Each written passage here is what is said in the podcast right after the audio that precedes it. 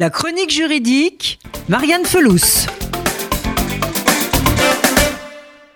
La colère ne retombe pas aux États-Unis après la mort fin mai de George Floyd, un père de famille noire asphyxié sous le genou d'un policier de Minneapolis.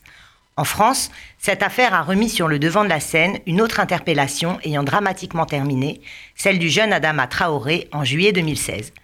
Ces deux affaires sont devenues le symbole de la lutte contre les violences policières. L'occasion de faire aujourd'hui un point sur les règles qui encadrent en France une interpellation de police. Il faut d'abord savoir que les policiers ne peuvent pas vous contrôler à tout moment sans raison. Ils doivent respecter un certain nombre de règles pour que le contrôle soit valable.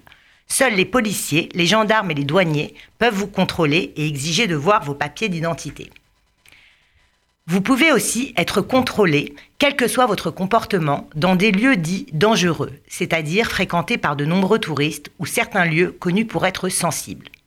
Vous pouvez également être contrôlé par la police si l'on vous soupçonne d'avoir commis ou tenté de commettre une infraction ou que vous vous apprêtiez à commettre un crime ou délit.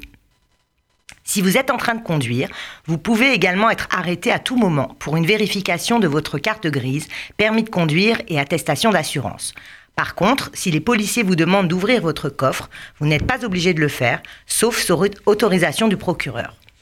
À l'occasion d'un contrôle d'identité, si les policiers ont des raisons de se sentir en danger, ils peuvent vous palper pour s'assurer que vous n'avez aucun objet dangereux sur vous.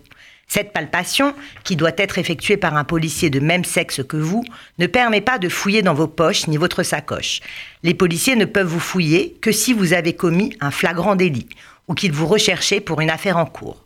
Si les policiers ne respectent pas ce cadre légal, le contrôle d'identité et la fouille illégale peuvent être annulés. Alors, comment réagir face à un contrôle de police? Dans tous les cas, restez zen. Si vous refusez le contrôle, même s'il est illégal, vous vous rendez coupable de refus d'obtempérer, voire d'outrage et rébellion.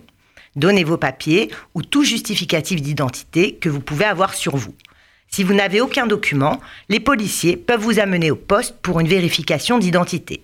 Et à ce stade, vous pouvez demander à faire prévenir toute personne de votre choix. Et vous ne pouvez être retenu que pendant 4 heures maximum à compter du contrôle d'identité. Au-delà, vous devez être libéré.